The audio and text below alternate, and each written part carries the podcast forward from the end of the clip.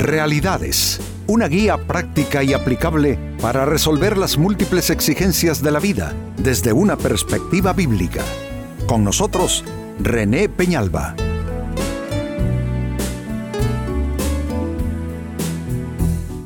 Amigos de Realidades, sean todos bienvenidos. Para esta ocasión nuestro tema, ¿cómo rendir cuentas a Dios con dignidad? Rendición de cuentas no es algo que al ser humano le guste en ningún ámbito, diría yo, ni desde el punto de vista de las cosas espirituales cuesta venir a Dios y por fin destapar la verdad de nuestras actitudes y conductas. Y no digamos que en lo humano, en lo humano todavía la resistencia es mayor porque en relación a Dios pues obviamente tenemos que mirar hacia arriba para hacer esto. Pero entre nosotros los humanos que nos consideramos como iguales, esto se vuelve todavía más difícil y la razón es obvia. Eh, por consiguiente, entonces no, no es algo que resulta fácil. Sin embargo, la vida, amigos, en algunas eh, ocasiones, en algunos pasajes, nos obliga, ¿no es cierto?, a tener que hacer rendición de cuentas en los dos niveles. Pero quiero referirme especialmente en cuanto a Dios, cómo acercarnos a Él, cómo buscarle, cómo solicitar a Dios su ayuda, su perdón, su restauración ¿Quién no necesita restauración? Dígamelo, dímelo tú, amigo, amiga. ¿Quién no necesita ser restaurado? No de lastimaduras y lesiones provocadas por otras personas. No, no, de las heridas que uno se inflige a sí mismo, heridas morales y espirituales, por causa de hierros que cometemos. Así es que esta es una gran pregunta, ¿cómo hacer esto? ¿Cómo rendir cuentas a Dios con dignidad? Vamos a hablar a este respecto, pero antes leamos de la Biblia, particularmente en el libro de Job, capítulo 31, versículo 37.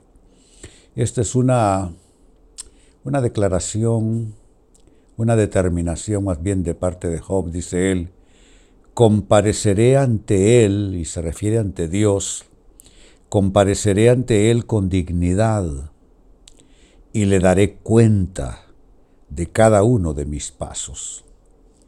Es algo fuerte, ¿no les parece? Es algo que se me ocurre que son pocas las ocasiones en la vida en que nosotros estamos en esa posición, en esa actitud. Por lo general, para llegar a un punto de estos, habrá que haber la persona pasado cosas muy fuertes que lo han tenido que de alguna manera someter, humillar si se quiere, y entonces la persona así no tener más remedio que decir, bueno, me presentaré ante Dios y eh, le rendiré cuentas a Él de todos mis pasos, tal como estamos leyendo.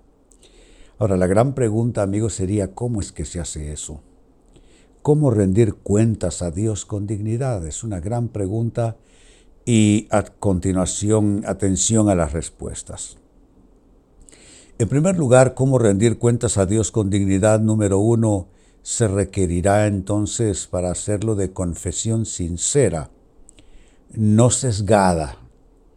Entiéndase por una confesión sesgada, una confesión que, que se desvía, una, una confesión tendenciosa. Yo encuentro en la Biblia, amigos, que hay formas y formas de hablar con Dios. Hay formas y formas de enfrentarse a Dios. Hay quienes, eh, por ejemplo, como Adán, que tiene que hacer esa rendición de cuentas a Dios y entonces eh, hace una declaración sesgada que involucra poner la responsabilidad en alguien más, en otra persona. Está, por ejemplo, la situación de Caín, que Caín mató a su hermano Abel, pero Caín en ninguna manera, si bien es cierto, tuvo que hacer rendición de cuentas a Dios, en ninguna manera lo hizo de manera de, forma abierta, reconociendo el daño, reconociendo eh, todo aquello que estaba mal en su interior, sino más bien eh, eh, atemorizado por las, por las consecuencias. por eso hablo yo de hacer una confesión a Dios que sea sincera. ¿Qué significa una confesión sincera? Significa no pensar en responsabilidades ajenas, sino asumir la responsabilidad propia, la de cada persona. significa no elaborar argumentos como para conmover a Dios o como para convencer a Dios, sino abiertamente. Una confesión sincera, por ejemplo, en la Biblia, es la confesión de, eh, de David, luego que un profeta de Dios lo, lo confrontó con su pecado. Él simplemente dijo, pequé contra Jehová. Como ven, allí no hay una elaboración mayor, Allí no hay argumentos sofisticados, allí no hay sesgo, no hay desviación, no hay tendencia. Y simplemente dice, pequé contra Jehová. Otra confesión sincera puede ser como ejemplo la confesión del Hijo pródigo. Padre, he pecado contra el cielo y contra ti. Ya no soy digno de ser llamado tu hijo, trátame como a uno de tus jornaleros. Entonces el consejo es eh, rendir cuentas a Dios de manera, eh, es decir, con dignidad, se hace con una confesión sincera, no una confesión sesgada, desviada, tendenciosa. Segunda respuesta, ¿cómo se hace esto? Eh, una buena confesión, que sea una confesión que realmente llegue al corazón de Dios, también debe caracterizarse por ser eh, una, una, rendición de cuentas, digamos lo mejor así, con una actitud arrepentida, arrepentida no una actitud argumentativa. Eh, hay quienes, no sé, quizás se equivocan de, de ubicación, de lugar, y quizá piensan que hacerle rendición de cuentas a Dios es como entrar en un juicio donde hay partes acusadoras y partes defensoras, y entonces eh, eh, piensan erróneamente que si elaboran un buen argumento, eh, entonces podrán convencer a Dios. Pero eso es completamente absurdo, porque en principio que Dios conoce nuestro corazón, más allá de nuestras palabras. Entonces lo que necesitamos es una actitud arrepentida y no argumentativa. ¿Cómo pudiéramos definir una actitud arrepentida? La actitud arrepentida significa que la persona tiene un gran aborrecimiento por lo que hizo. Esa persona está tan asqueada del el error cometido, del pecado cometido, que eh, es tal su, repulsión por eh, ese o esos actos que le lleva a un plano de arrepentimiento, de, de hacer ya una total negación, de ya no querer más nada que ver con aquello. Es una ruptura total. Si no hay esa urgencia de ruptura, no le podemos llamar arrepentimiento. Quizá pudiéramos calificarlo de otro modo, pero si hablamos de arrepentimiento, tiene que haber un deseo profundo, un deseo fuerte, una determinación enorme de romper con aquello que ofendió a Dios y que nos causó daños a nosotros y quizá a otros también, y hacerlo pues en tono arrepentido, no en tono de argumentación, no como si estuviésemos negociando, no como si fuésemos abogados para determinar quién tiene los mejores argumentos y por consiguiente quién gana el juicio. En tercer lugar, y la pregunta amigos sigue siendo la misma, ¿cómo rendir cuentas a Dios? con dignidad. Hay que hacerlo de esta forma. Hay que llamar las cosas por su nombre en ese encuentro con Dios. Aunque duela, llamar las cosas por su nombre. Llamarle pecado al pecado, llamarle rebeldía a la rebeldía, llamarle desobediencia a la, a la desobediencia porque cuando nosotros comenzamos a etiquetar de manera diferente nuestras actitudes y conductas, nos vamos a perder en el camino. Y como bien dice la Biblia, que aunque el corazón humano es engañoso y es perverso más que todas las cosas, Dios lo conoce. Entonces no tiene ningún sentido eh, eh, venir eh, tratando de, de disfrazar nuestros errores poniéndoles alguna túnica de cualquier otra cosa, porque, número uno, no engañamos a Dios, bien lo dice la palabra, no os engañéis, todo lo que el hombre sembrar, eso también segará. Entonces no tiene ningún sentido, en lo absoluto, es, es más, es absurdo, es ridículo eh, venir delante de Dios y querer llamar las cosas con un nombre distinto. Así es que si tú estás en esa necesidad, en ese plano, Llámale las cosas por su nombre. Si es pecado, llámale pecado. Si fue orgullo, llámale orgullo. Y, y, el acto en sí, ponle el nombre y ponle el adjetivo que realmente tiene y que realmente se merece. Y número cuatro, amigos, con lo que voy cerrando este círculo de respuestas, cómo rendir cuentas a Dios con dignidad. Debes hacerlo con un corazón contrito y humillado, sin, y mira con qué lo voy a poner a antagonizar, sin esa religiosidad arrogante que muchas veces adopta mucha gente. Corazón contrito y humillado. Jesucristo, amigos, relató una parábola bien interesante y es acerca de esos encuentros con Dios para rendición de cuentas. Dijo él, que dos hombres subieron al templo a orar. Obviamente venían a buscar, a tratar de encontrarse con Dios. Uno era fariseo, que es clase religiosa, y el otro era un publicano, es decir, un pecador de la calle. El fariseo, dice la Biblia, más que orar con Dios, dice que oraba consigo mismo.